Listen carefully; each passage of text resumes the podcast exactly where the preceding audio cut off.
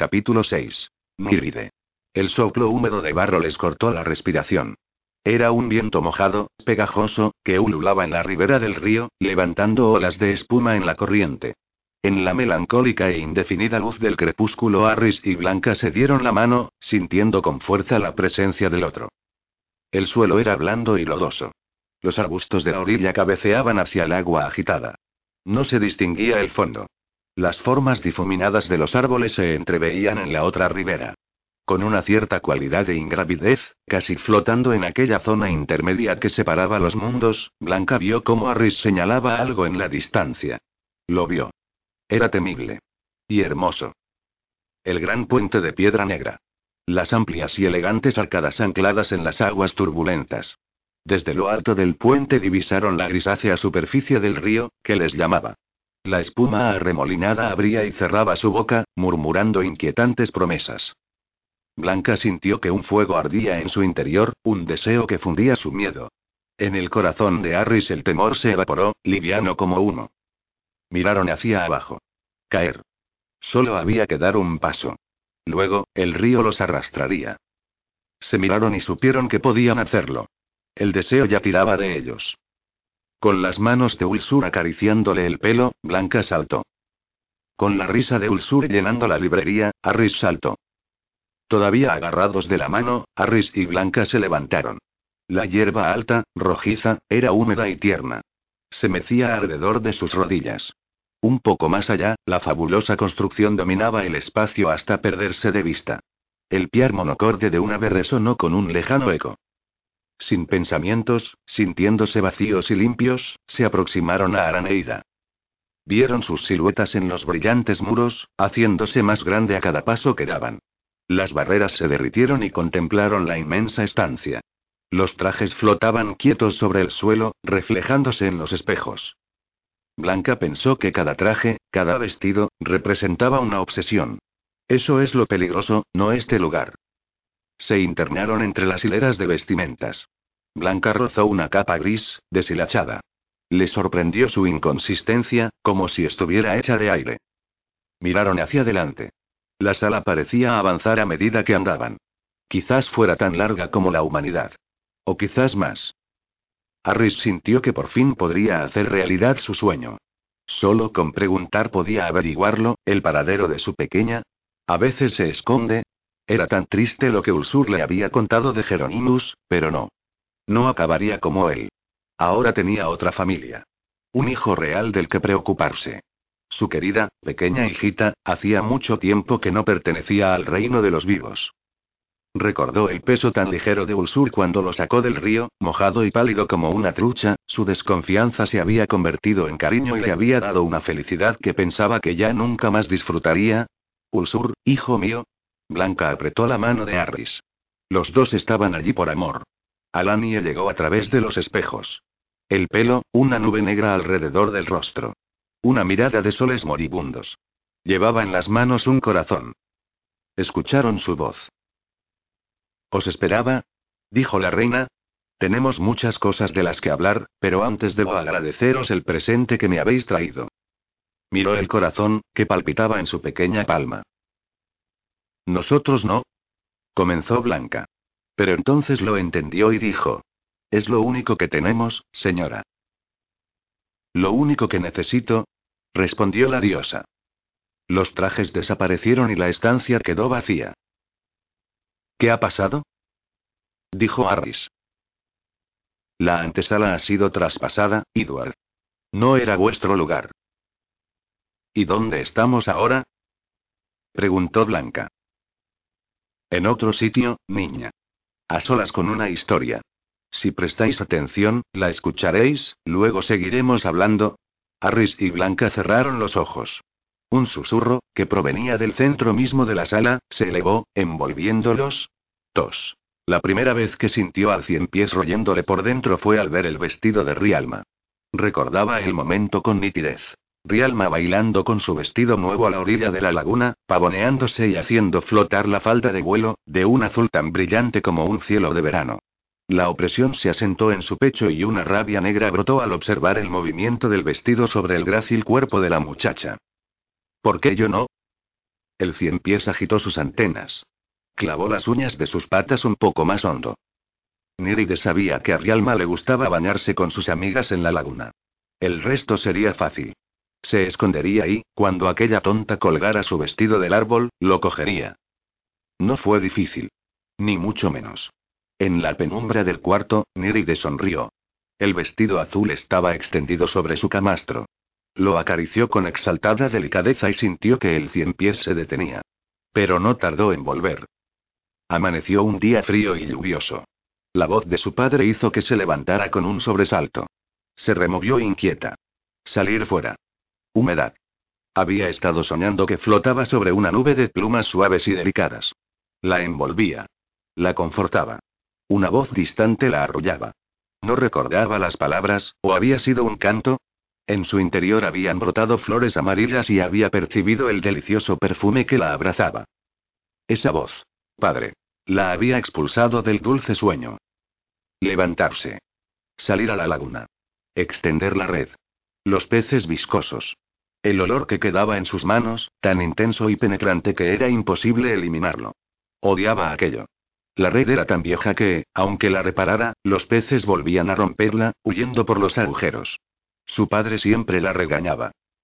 Debes poner más empeño. No podemos comprar una cada poco tiempo. Era tan injusto. Si la red fuera para él no pondría tantas pegas. Sobre la barca, con la fría lluvia calándole hasta los huesos, Niri debió a levantando una red llena de peces. El cien pies se enroscó. Los anillos de su cuerpo estirándose, contrayéndose. Masticó un poco de su carne. Las mandíbulas chascaron. Con esa red yo también tendría suerte. El cien pies quería abrirse paso hasta sus ojos. Empujó. Niride miró el fondo de la laguna. Verde sucio. Un pez nadaba bajo el agua. Tan cerca. Riéndose. Burlándose. Entrando y saliendo de su red agujereada. Niride quiso extender sus manos para atraparlo. Que fueran largas y precisas. Que lo ahogaran, retorciendo su cuerpo resbaladizo. En la distancia, Saser la saludó. Niride le sonrió. En su mente, las manos se sumergieron en la laguna y voltearon la barca del muchacho. Luego sostuvieron su cabeza bajo el agua hasta que dejaron de salir burbujas de su nariz. Saser pasaba todo el día pescando. Cuando volvía a casa, se dedicaba a reparar la red. Solo se separaba de ella cuando dormía. Pero no hay nada imposible, reflexionó Niride. Solo tengo que encontrar su debilidad. A partir del día siguiente, dedicó al muchacho todas sus atenciones. No tardó mucho en acompañarlo tras los arbustos. Tan estúpido, con los pantalones en los tobillos. Saser. Dijo Melosa. Ahora mismo regreso. En un instante llegó hasta la red y la escondió. Más tarde la recogería. Saser nunca la acusaría, y si se atrevía a decir algo. Con la red extendida sobre su cama, experimentó de nuevo el júbilo que aplacaba al cien pies. Sabía que empezaba a crecer. Pronto ocuparía todo su estómago. Niride sintió odio. Estaba asqueada. Le repugnaba la forma en que el muchacho la miraba ahora. ¿Por qué tengo que pasar por eso? Escondió la red bajo una tabla del suelo de su cuarto, donde también estaba el vestido. Pero la nueva red no tardó en romperse. El vestido se apolilló. Y el cien pies siempre estaba hambriento. Quería más. Pronto el agujero bajo el tablón resultó insuficiente y empezó a esconder los objetos por toda la habitación. Un atardecer, Niri de regreso de la marisma. El cien pies se arrastraba, abriendo surcos dentro de ella. Ya era tan ancho como su brazo. El canto. Ahora sé que es un canto. Retumbaba agudo e insistente en su cerebro. Quería encerrarse en su cuarto. Contemplar sus tesoros. Que volvieran a abrirse las flores amarillas. Entonces vio los ojos enrojecidos de su madre y el apolillado vestido azul en las manos de su padre. ¿Me puedes explicar qué es esto? Es un vestido. Me lo regaló Rialma. Dijo Mirride. Su padre la cogió del hombro y la empujó hasta su cuarto. Esparcidos por el suelo, los tesoros.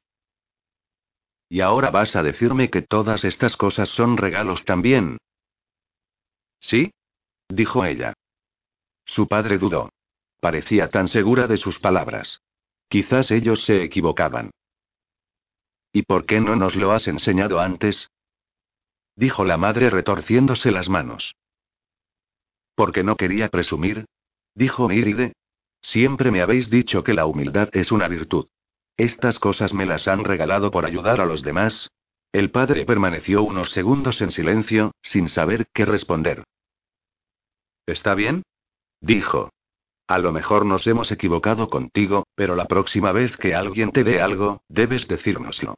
Está mal que no agradezcamos a la gente sus presentes. Podrían pensar que somos desconsiderados. Niride asintió. El cien pies subía por su tráquea, asfixiándola. No me encuentro bien, padre. Dijo la muchacha. Voy a recoger esto y a acostarme. A través de la ventana vio la luna. Fija, amarilla, como el ojo de un búho. Aquella noche no durmió. Las patas del cien pies le arañaban los intestinos, recorriéndola de arriba abajo. Se clavó las uñas en el estómago. Cuando el cielo empezaba a teñirse de púrpura y los pájaros se agitaron en los árboles, se levantó y encendió el fuego. Mientras el agua se calentaba en la olla, troceó el pescado fresco y peló las verduras. Cuando todo estuvo preparado, vertió en el caldo el polvillo fino y gris de las setas. Por la noche, la familia se reunió en torno a la mesa. Pasado mañana visitaré a la familia de Rialma para agradecerle el vestido que te regaló, dijo el padre. Eres muy cortés, dijo Mirride. Eso será si puedes. Empezó a servir el potaje. Hoy has madrugado mucho para preparar la comida. Su madre le acarició la mano cuando le llenó el plato. Solo quiero lo mejor para vosotros. Está muy bueno, dijo el padre llevándose una cucharada a la boca. He hecho mucha comida, padre. Para que podáis repetir. Niride empezó a comer despacio. No podía despertar sospechas. Tanto su padre como su madre volvieron a llenarse el plato. No puedo más. Dijo Niride, que apenas había probado bocado. Me duele un poco el estómago. Todavía no se me ha pasado el resfriado que cogí el otro día. Lo mejor es que no comas mucho, dijo la madre. Acuéstate pronto, que hoy has trabajado duro. Dejó a sus progenitores rebañando el plato. Mantuvo el gesto cansado hasta que se metió en la cama. Sacó el pañuelo del bolsillo. Todavía quedaban setas. Muchas. Y podía conseguir más. Cuando ya no estén, podré instalarme en su cuarto y utilizar el mío para guardar los tesoros. El cien pies se detuvo y Néride cerró los ojos. Fue la primera vez que los vio. Los pájaros, de suaves plumas, vinieron. Eran sus amigos y le cantaban, cantaban, cantaban, Flotó con ellos, rodeada de flores amarillas que abrían sus corolas en la oscuridad aterciopelada. Despertó con un lacerante dolor de estómago. Pero el dolor fue mitigado por los gemidos provenientes del cuarto contiguo. Se dirigió a la habitación de sus padres y contempló la maravillosa escena. Bañados por la luz de la luna, padre y madre vomitaban. Los orinales estaban rebosantes. El olor ácido y penetrante de las heces era insoportable. Niride dijo. No me encuentro bien. Salió al exterior de la casa y vomitó tras un árbol. Volvió a entrar. Queridos padres, dijo. Yo les cuidaré. Níride, trae al doctor, dijo padre con un hilo de voz. Níride se escondió en el bosque. Regresó horas después. Se asomó a la habitación. Sus padres dormían rodeados de vómitos. El olor era insoportable. El médico no estaba. Ha tenido que ir a una urgencia, dijo Mirride. Pero nadie la oyó. Puede ser que se hayan desmayado, aunque a lo mejor están fingiendo. Con cautela se aproximó a la cama. La frente de su padre estaba sudorosa. La madre, más pálida que un cadáver. Pero todavía no está muerta. Niride se apresuró a poner una olla al fuego. Prepararía una sopa reconfortante. Tenía el cuerpo aterido por haber estado a la intemperie. Empezó a trocear las verduras. Pronto la olla borboteó. En unos minutos estaría a punto. Se sirvió un cuenco hasta arriba y lo tomó despacio, sentada a la mesa. A pesar del desagradable aroma que impregnaba la casa, aquel momento era perfecto. Los pájaros piaban en los árboles de la marisma bajo el sol reluciente y ella fantaseaba sobre su vida futura. El cien pies dormía en un rincón de su cerebro. Cuando terminó de comer sirvió dos cuencos. Sacó el pañuelo y vertió el resto de polvos. Se dirigió a la habitación de los enfermos. Vio a su padre, que trataba de bajar del lecho. Dejó la bandeja en el suelo. Le ayudó a meterse en la cama. El doctor. Logró balbucear su padre. Hoy vendrá. Dijo Míride. Dejé recado en su casa. La cabeza del padre cayó como una piedra sobre la almohada. Estoy muy cansado. La mujer del doctor me dijo que les preparase una sopa ligera, tienen que comer algo. ¿Y tú? Consiguió decir el padre. ¿No estás enferma? Sí, pasé una noche terrible.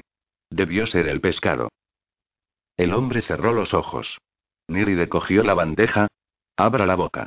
Yo le daré de comer. Pero primero voy a ponerle un cojín detrás, para que no se atragante. Consiguió despertar a su madre para que tomara su ración. Descansad.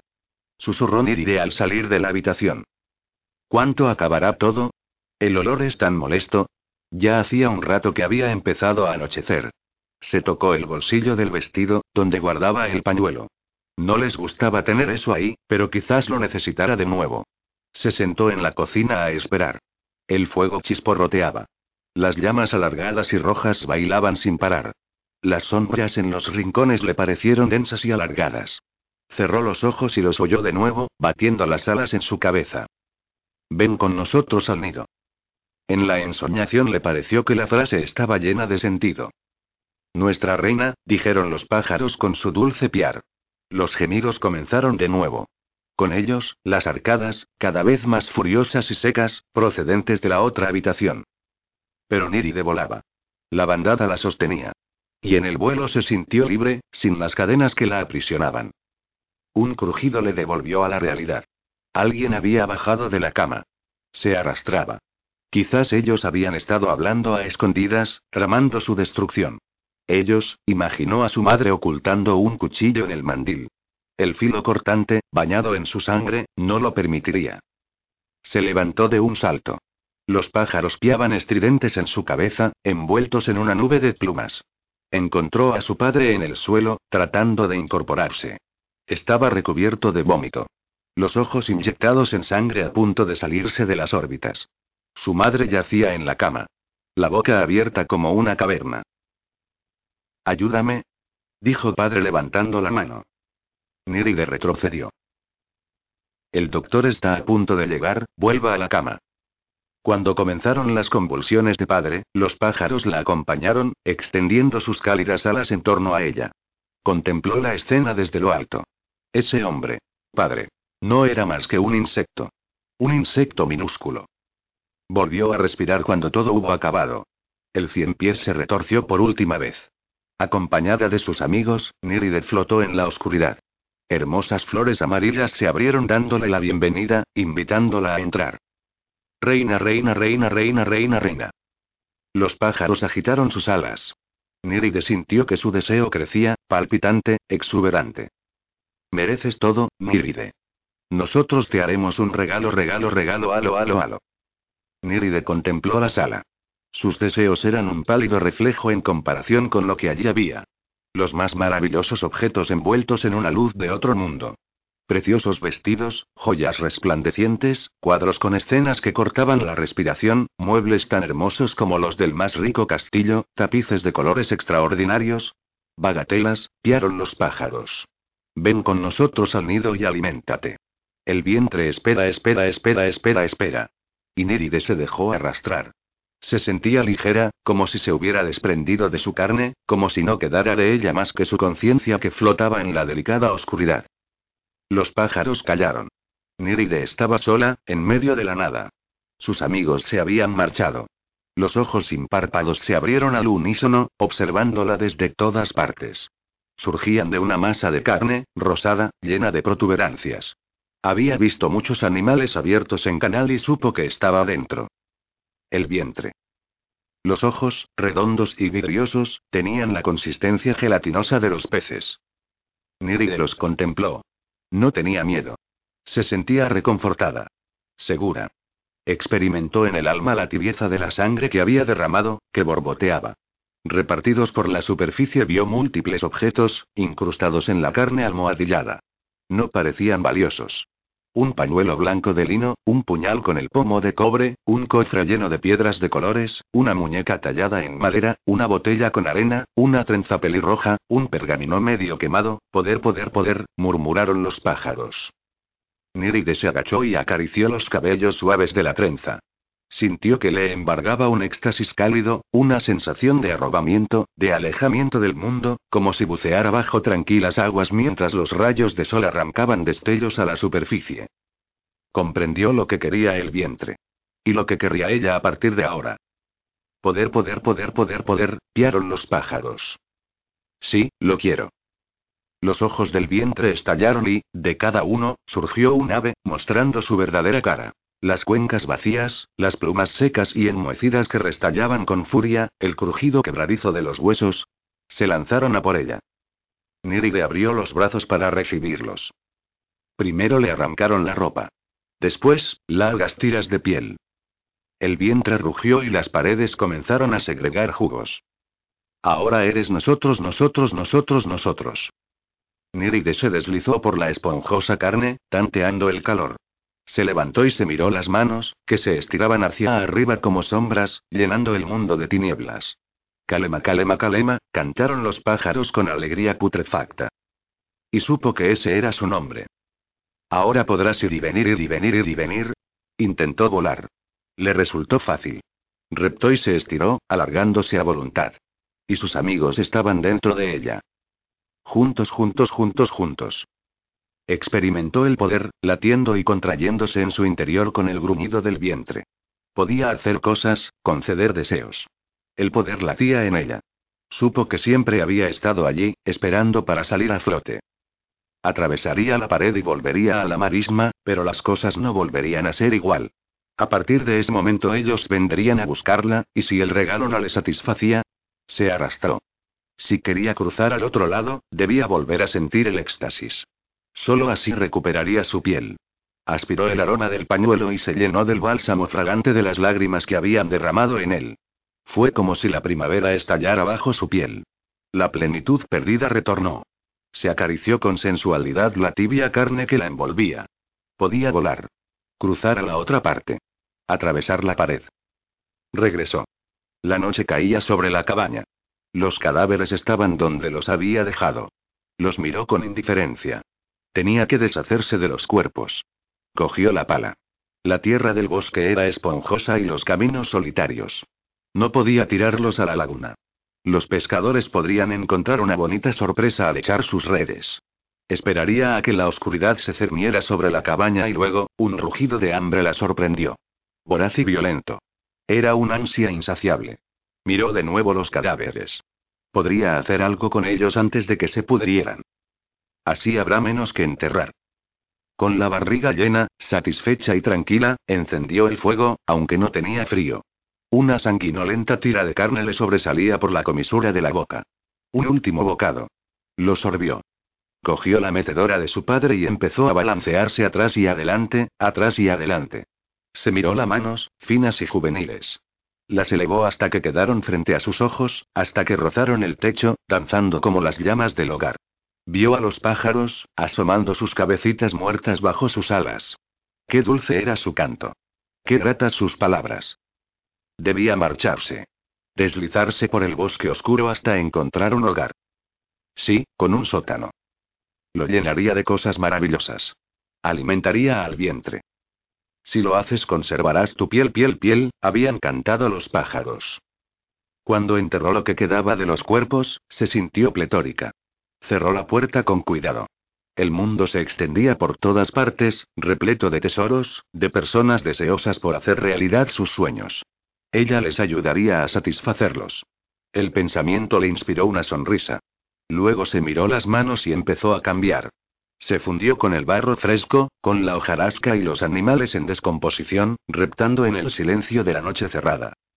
Ahora estaba viva. 3. Desde entonces ha pasado mucho tiempo, dijo Alanie. Y Kalema se ha vuelto más poderosa.